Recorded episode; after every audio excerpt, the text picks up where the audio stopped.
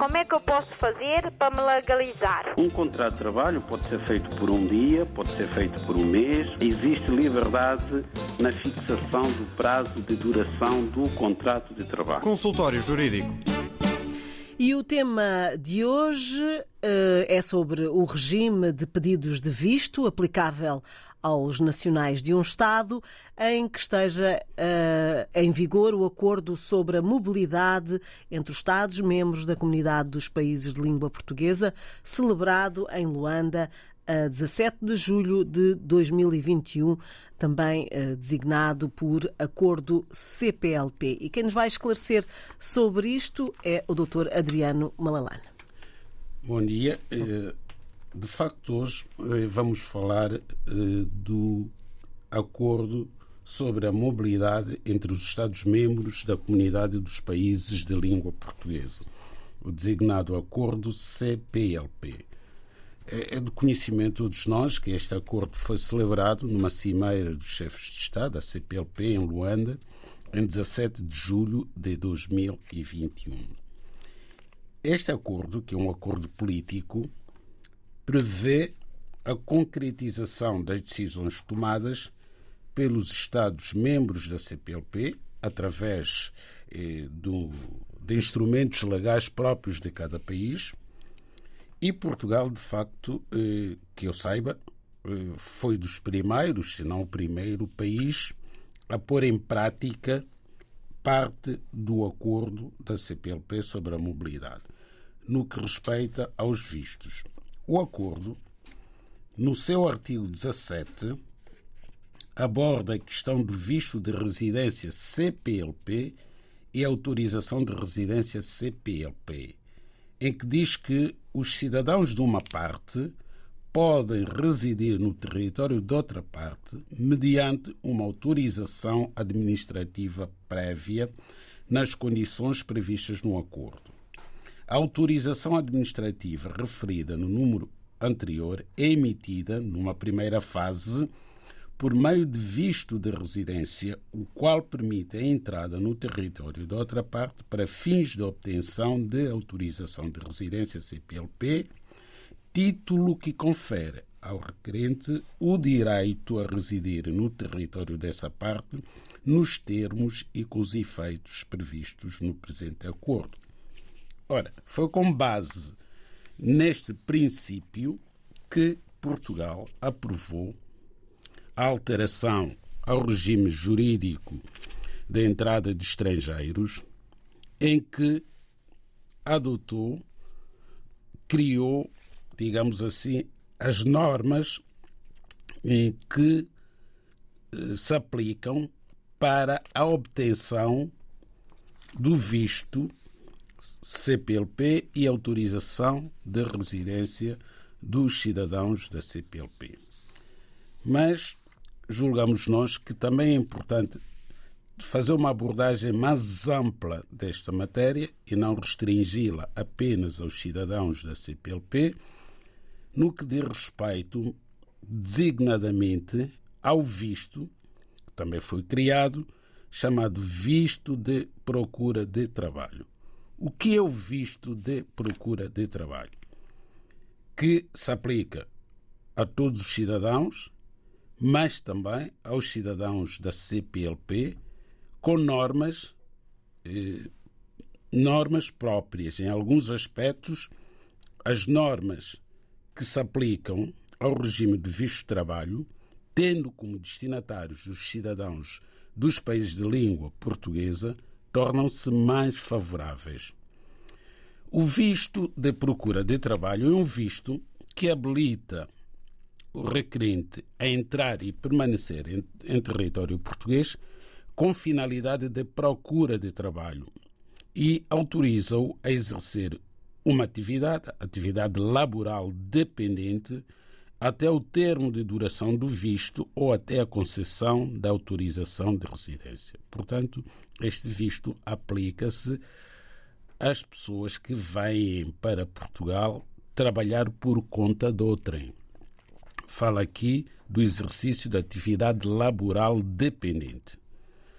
O visto é concedido por um período de 120 dias sendo que pode ser prorrogado por mais 60 dias e permite apenas uma entrada em Portugal. Não é visto de múltiplas entradas. É diferente do visto Schengen.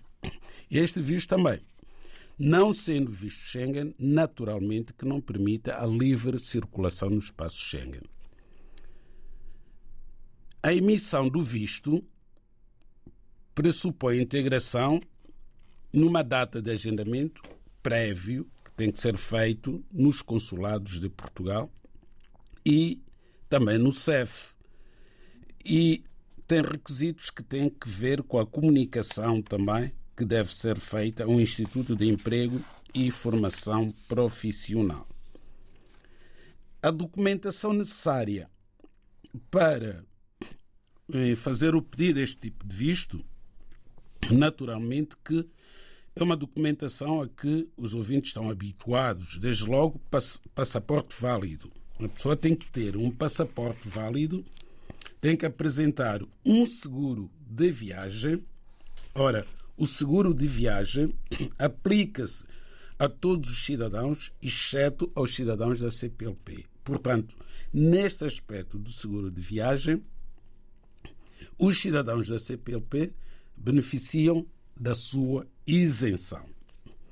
Também todos são obrigados, quer os cidadãos em geral, quer os cidadãos da CPLP, a apresentar o certificado do registro criminal com apostila de AIA. Este certificado tem que ser apostilado. Ou, se não for possível colocar a apostila de AIA no certificado, pode ser legalizado no consulado de Portugal no país de origem e torna-se válido em Portugal. Tal como qualquer documento oficial que tenha que ser apresentado às autoridades portuguesas emitido no estrangeiro e obriga a sua legalização. Isto está previsto na lei.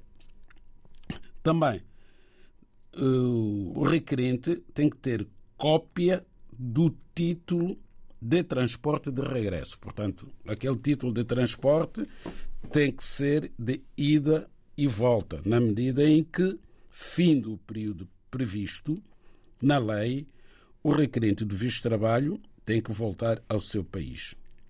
Também deve comprovar a disponibilidade de recursos financeiros no montante de pelo menos três vezes o valor da retribuição mínima mensal garantida.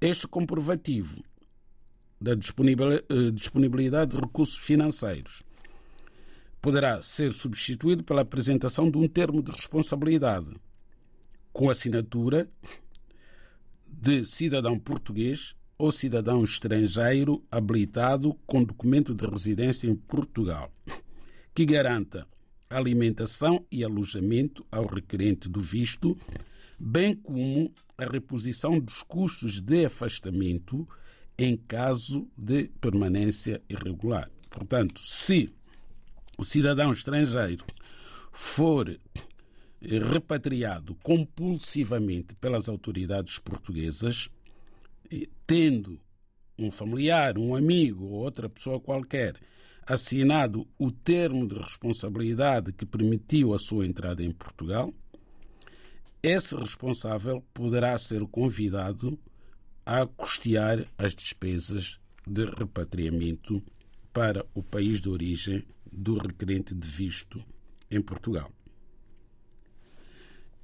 Esta formalidade eh, dos meios de subsistência, porém, é dispensada eh, aos requerentes admitidos, requerentes de visto admitidos em instituição de ensino superior em Portugal. Portanto, esses não têm que apresentar meios de subsistência. É uma vantagem muito grande, porque há muitos estudantes todos os anos que se candidatam através dos regimes especiais de acesso ao ensino superior e que são admitidos para eh, fazerem os seus cursos em Portugal, mas quando pretendem vir para Portugal estudar, são confrontados com a necessidade de apresentarem meios de subsistência. Agora deixou de ser exigível. Significa que esses estudantes da CPLP, naturalmente, passam a ter essa facilidade de, uma vez admitidos para frequentarem a universidade em Portugal, puderem entrar sem terem que apresentar meios de subsistência. Dúvidas que haja sobre este tema e outros, já sabe, pode sempre contactar-nos pelos meios habituais, telefone, uh, e-mail e uh, WhatsApp. Temos alguns e-mails para uh, esclarecer aqui no consultório jurídico. E agora é tempo de respondermos a alguns e-mails. Começo uh, por ler uh, o e-mail de uh, Viegas Moraes. Bom dia, Dr. Malalane. Minha namorada chegou ao mês do Brasil para morar comigo uh, em Portugal. Quero saber se, com a nova lei de legalização dos cidadãos dos países de língua portuguesa, ela pode solicitar pedido de residência. Obrigado pela atenção. Viegas Moraes. Bom, eh, o Sr. Viegas Moraes, portanto, cidadão brasileiro, tem a namorada a viver com ele em Portugal. Ora bem, eh, não é possível a namorada aproveitar esta possibilidade de requerer autorização de residência automática para os cidadãos da CPLP, porque para isso, por enquanto, só estão a ser atendidos os processos dos cidadãos da CPLP com manifestação de interesse apresentada até 31 de dezembro de 2022. Portanto, aqueles que têm as suas manifestações de interesse pendentes no Serviço de Estrangeiros e Fronteiras, apresentadas através da plataforma do CEF, até dia 31 de dezembro de 2022, esses sim podem requerer concessão de autorização de residência automática por serem cidadãos da CPLP e por terem apresentado as suas manifestações de interesse até aquele limite temporal 31 de dezembro de 2022. Quanto aos demais cidadãos da CPLP que se encontram em Portugal, só podem requerer autorização de residência por esse facto os que já trazem visto CPLP para Portugal. Este tipo de visto que estivemos a bocado a apreciar. Esses sim podem. Os demais cidadãos, sejam da CPLP ou de outros países, que entraram em Portugal com visto de curta duração, a esses continua a aplicar-se o regime geral anterior a esta lei dos vistos CPLP das autorizações de residência CPLP, nomeadamente o artigo 122 da Lei de Estrangeiros, que é um artigo através do qual, em casos excepcionais, as pessoas podem ter autorização de residência.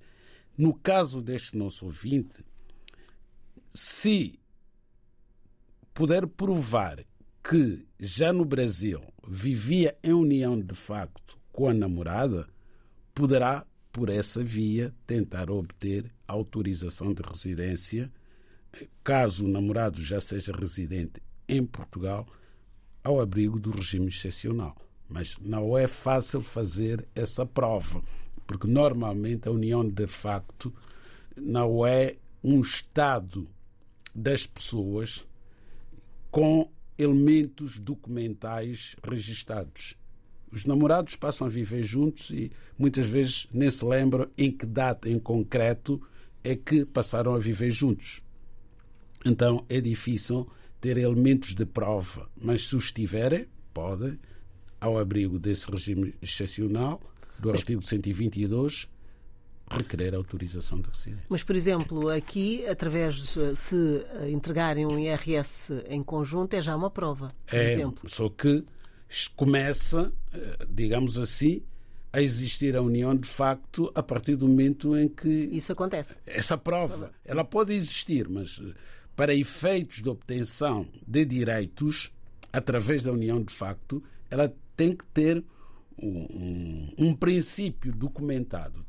Portanto, mas não é só o IRS, também, digamos assim, ter o mesmo médico de saúde, eh, num contrato de arrendamento uhum. em que ambos sejam arrendatários, mas tem que passar dois anos. Né? Tem que uhum. passar dois anos para começar a produzir efeitos jurídicos.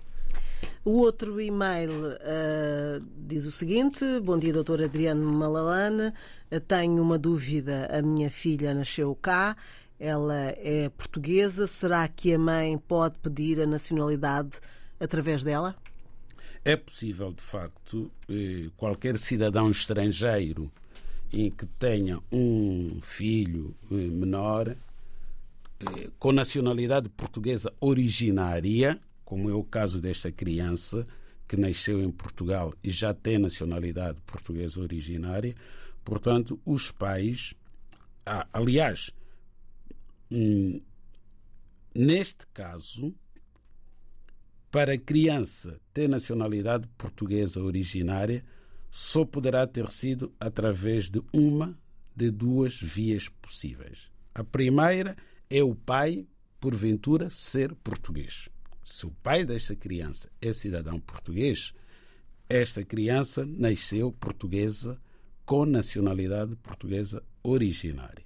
Mas também podem ambos os pais, porque a mãe não é portuguesa de certeza absoluta, por isso que quer saber se pode ser portuguesa pela filha, mas pode-se dar o caso de ambos os pais serem cidadãos estrangeiros e a criança ter nascido portuguesa com nacionalidade originária. Como?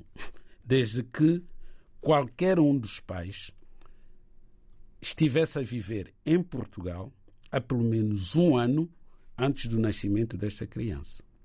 Ora, se for esse o caso, a mãe que não é portuguesa pode ser portuguesa se provar no ato do pedido da nacionalidade portuguesa pela filha que já se encontrava a viver em Portugal há pelo menos cinco anos, independentemente de ter vivido com autorização de residência ou sem autorização de residência. Mas, no ato do pedido da nacionalidade portuguesa, tem que fazer a prova de que já vivia em Portugal há pelo menos cinco anos. Seguimos para um outro e-mail, uh, desta vez é de Maria Marques. Boa tarde, doutor Adriano Malalane. Nasci em Cabo Verde em 1969. Existe a possibilidade de pedir a transcrição do meu registro de nascimento para os livros de registros centrais através da conservação da nacionalidade do meu avô, que nasceu e faleceu no referido país na data anterior à independência? Pois bem, esta questão está bem colocada, mas para que os nossos ouvintes percebam eh, sem grande esforço, é necessário dizer que o que a nossa ouvinte Maria José Marques pretende saber é, sendo ela neta de cidadão português que conservou a nacionalidade portuguesa pode ou não ser portuguesa. É só isso.